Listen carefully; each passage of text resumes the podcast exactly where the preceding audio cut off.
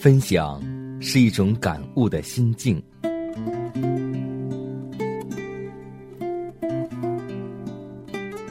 分享是一种生活的信念。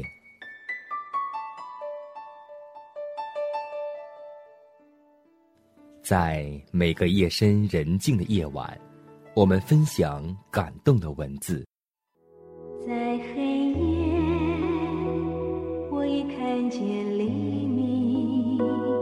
在每个紧张繁忙的白昼，我们分享奇异的恩典。奇异恩典，何等甘甜！欢迎收听希望之声福音广播电台，分享。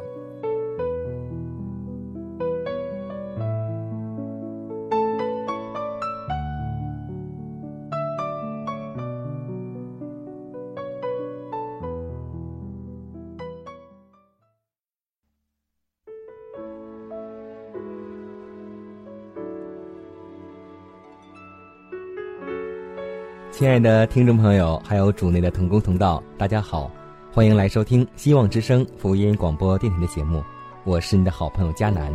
这个时间叫做分享。相信有信仰的弟兄姐妹，经常会为夫妻之间的大事小事有很多的争执。那么在圣经当中，也告诉我们，做丈夫的要爱我们的妻子。如同爱自己，也告诉做姐妹的，你们在主里要顺服你的丈夫。希望我们每个弟兄姐妹，让我们彼此鼓励和劝勉，让我们的生活能够按着圣经的原则去做。相信爱的溪流就会永不止息，因为爱是忘记受伤的回忆，宽恕别人才是自己最大的荣耀。在今天节目开始。我和每位听众朋友共同分享一个夫妻之间的故事，故事的名字叫做《维申布和斗笠》，来自于十子集。夫妻二人常为小事发生争吵，伤了感情，又引起邻居的讥笑。二人想来想去，总寻不着避免的办法。有一天，丈夫对妻子说。我们如此下去不是办法，应该和睦相处，彼此谦让忍耐才对。何必为一点小事面红耳赤呢？你该知道，男人在田间劳动，吃苦卖力，很是辛苦，有时免不了要发火，你也得体谅同情我。妻子说：“你只想到自己，你的活虽然很重，却简单。我在家中。”零星事情一天忙到黑，洗衣、煮饭、喂猪、扫地，统统干。难道我就不麻烦吗？你也得体谅、同情我。好好，今后彼此体谅吧。我们定个合同吧。我劳动回家，心中若已经有点火时，将斗笠歪在带上头上作为记号。你见了就暂时容我发泄几句，等气儿过了也就无事了。这岂不好吗？对对，我若在家中料理急得发急的时候，将围身布卷起来附在腰间作为记号，你见了也得暂且容我发几句牢骚，气过后自然也就平息了。妻子这样说。那好，我们一言为定。对，这下可就平安相处了。三天来倒还平安相处，到了第四天。丈夫回家时，头上的斗笠已歪着戴，一见妻子的围身布已经卷在附在了腰间，不禁怒火三丈高。你这该死的，今天见我发火，偏偏又来寻我的事，你真该死！恰恰我今天不好受，你却又生起气来。妻子更不服输，二人不禁连骂带打，比以往任何时候都要凶。是啊，这外在的记号，双方凭肉体订立的盟约，终归失败了。我们也曾多少次立下很多的志向，发咒起誓，保证今天如何，决定永远热心，但曾几何时也归失败。唯有主的爱才不会失败。这也让我想起了以前我一直有疑问的话题。当我们背诵十条诫命的时候，我真的不明白，为什么十诫前四诫是要先爱上帝，然后才爱人呢？为什么圣经说，爱儿女、爱父母超过爱我的，就不配做我的门徒？刚开始有信仰的时候，我觉得这话很自私，我觉得上帝也很自私。为什么一切都要先爱上帝才爱人呢？当信仰几年之后，我才明白，当我们只有先爱上帝的时候，我们的爱才能够去爱人。这就是上帝的伟大。所以，上帝的意念非同我们的意念。也许我们有爱能够去爱人，但我们的爱是暂时的，我们的爱是有限制的，我们的爱是没有宽恕的。只有我们先要学会爱上帝。先从上帝那里得到爱，这样我们再去爱人的时候，这种爱，就是凡是包容、凡是相信、凡是盼望、凡是忍耐的爱。所以，我劝诫收音机前那些已经成家的弟兄姐妹，或是即将要成家的弟兄姐妹，希望你们的爱不要建立在。对方之上。我希望你们首先能够爱上帝以耶稣基督为爱的磐石。这样你们在步入婚礼殿堂的时候你们的爱才能够永不止息。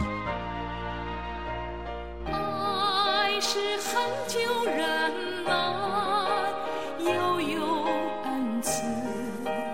爱是不及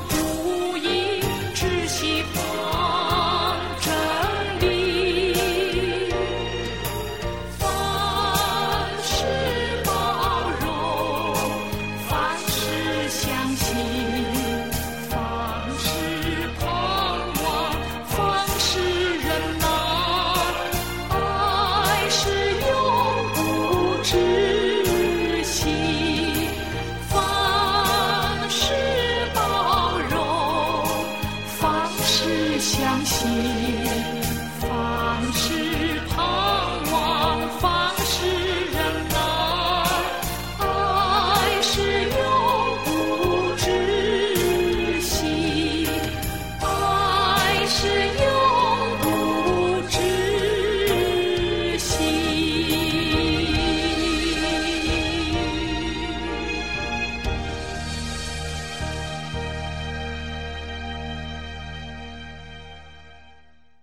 相信每位听众朋友听完这个小故事之后，你们对夫妻之间、对生活都有一定的了解吧？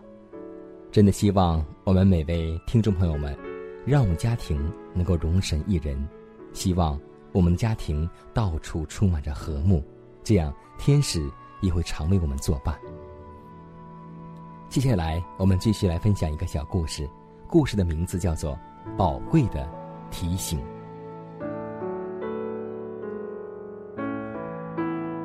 诗篇九十篇十二节这样说：“求你指教我们，怎样数算自己的日子，好叫我们得着智慧的心。”一位大公司的总经理，经医生检查说了是患了胃癌，生命只剩下最多三个月的时间。这位对名利、地位、钱财十分计较的人，竟大彻大悟，将世界看得冷淡了。对那些竞争中产生嫌隙的朋友，表现了友好和爱。对妻子也加倍的体贴，他的思想从现实中出来，想到死，想到如何迎接死，朋友和妻子都觉得他换了一个人。后经确诊，不是胃癌，是胃溃疡。朋友们听说医生误诊，个个气愤。要他控告医生，赔偿精神损失费。他说：“不必了，我倒很感激这位医生，他打开了一扇门，让我看到从前没有看到的事，想到从前没有想到的问题。我好像也死过一次，许多事就不再介意了。”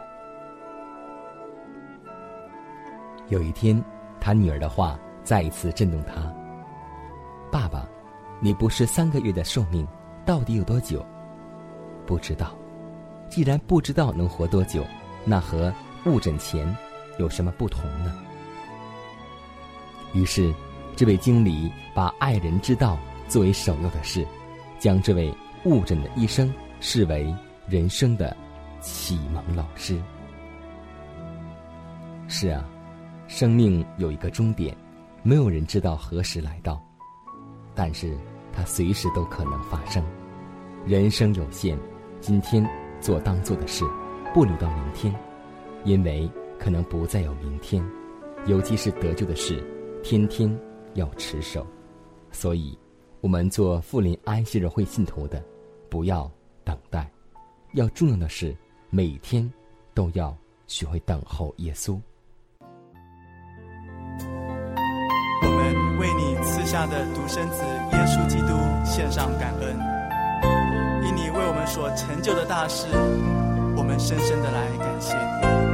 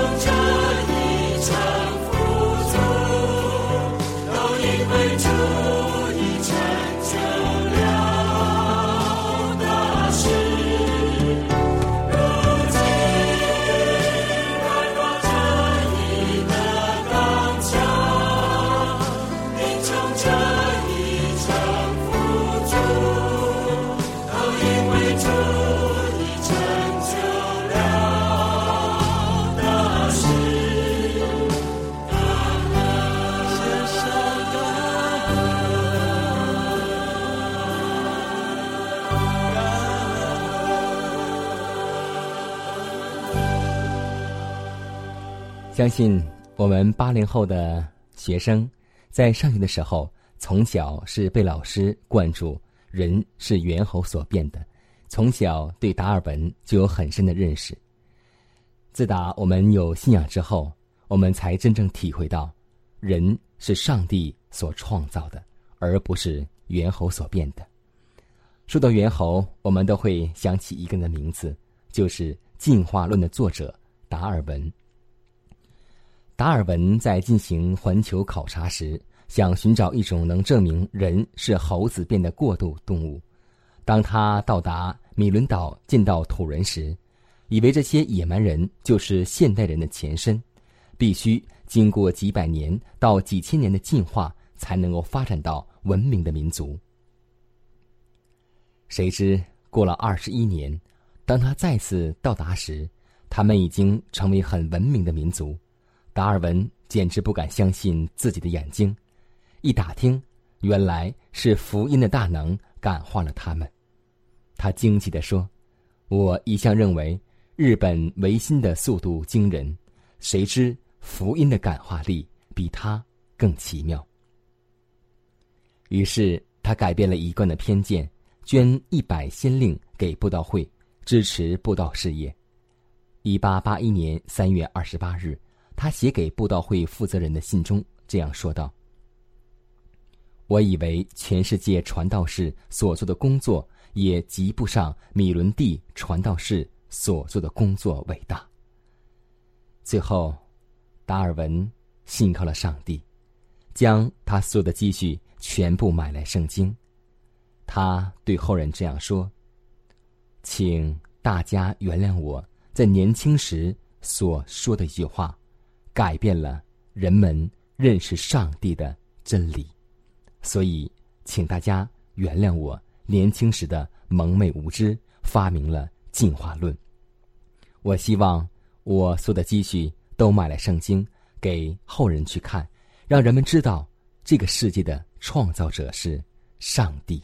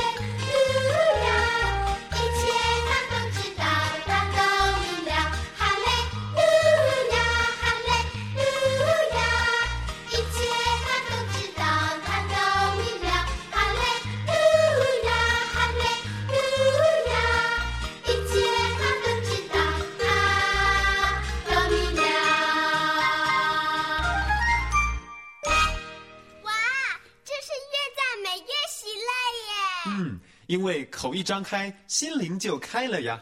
老师，到现在，我真的能够体会到，主耶稣就是好牧人，我们就是他尊贵的小羊了。是啊，难怪大卫王当年也会在感恩之际写下了“耶和华是我的牧者”这样的诗篇。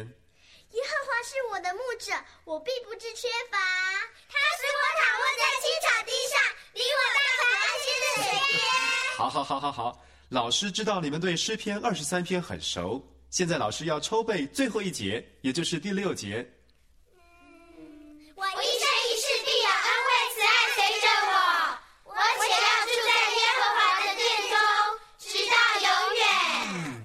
背得好极了，盼望你们一生都住在耶和华的殿中，永远享受神的慈爱。让我们来学一首歌，并且思想上帝是怎么细致的照顾田野的小花和照顾我们每一个人。野地的花穿着美丽的衣裳，天空的鸟儿从来不为生活忙。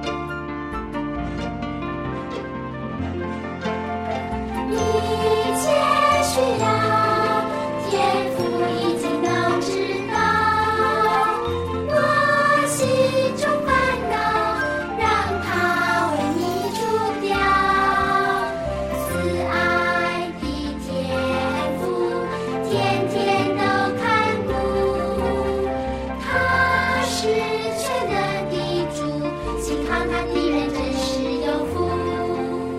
幸好他的人真是有福。